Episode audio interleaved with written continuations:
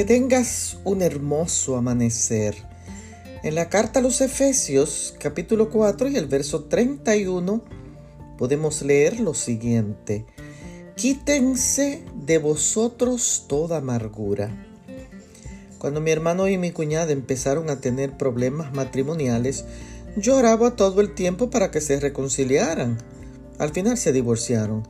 Mi cuñada se mudó y nunca volví a ver a mis dos sobrinos hasta hace un par de años atrás, ya convertidos en adultos. En algún momento renegué de mi cuñada y comencé a sentir rabia, mezclada con dejos de amargura. Hasta una de mis hermanas se entristeció y también se amargó.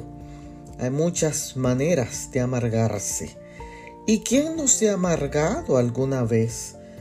La amargura es una actitud de ira, de hostilidad, las cuales están siendo seguidas por malicia y falta de misericordia.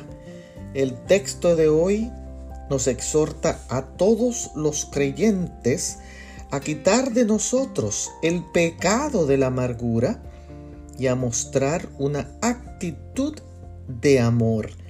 Porque la persona amargada sufre, pero en el corazón que ama, la amargura no tiene cabida. Sé feliz, desecha toda amargura.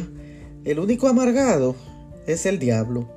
Pide a Dios que quite la amargura de tu corazón. Bendiciones.